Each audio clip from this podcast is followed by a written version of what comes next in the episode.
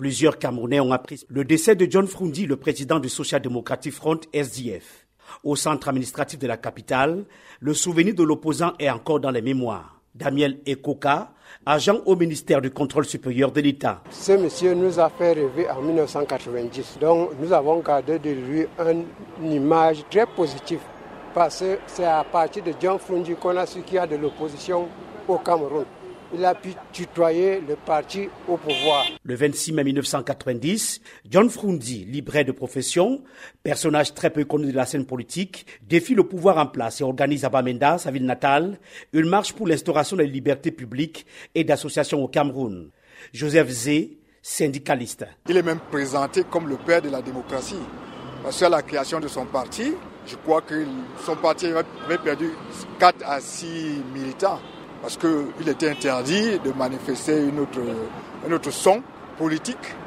Mais il l'a fait et ça a poussé le pouvoir en place à voter des lois sur les libertés.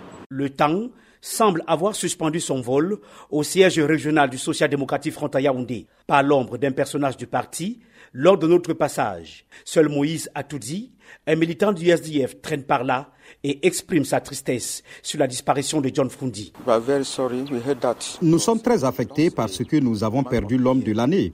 Nous sommes vraiment affectés. On ne sait pas si on aura encore quelqu'un d'autre comme lui, mais que Dieu nous aide. La résidence de John Frundi, en Kolfoulou, au nord de Yaoundé, est le lieu de convergence d'un plus grand nombre de personnes. Des membres de la famille, des leaders de partis politiques et responsables du parti du SDF arrivent les uns après les autres. Félix Gildal Mbida Belinga, président régional du SDF pour la région du Sud, pleure un leader aux multiples casquettes. C'est un père et un combattant, une personne honnête, quelqu'un qui a défendu les causes, qui nous a toujours conseillé, qui nous disait toujours qu'il faut être courageux et les choses vont changer le moment venu. John Frundi a lutté pendant trois décennies contre le président Paul Biya et s'est vu attribuer 36% de suffrages exprimés contre 39 pour le président actuel. Mais à sa mort, le chairman Frundi n'avait plus l'aura d'antan. Il est Kamga, membre de la société civile. malheureusement, ces dix dernières années ont plus rapproché M. Frundi particulièrement de M. Biya et du RDPC que du peuple. Que ce fût pour la question de la crise anglophone, ça a été la même chose pour euh, les, les signatures avec le RDPC au Parlement. À son décès à 81 ans, John Frundi laisse deux factions du SDF qui se discutent les rênes du parti. Le différent est encore devant les juridictions. Yaoundé, Emmanuel Junta, VOA Afrique.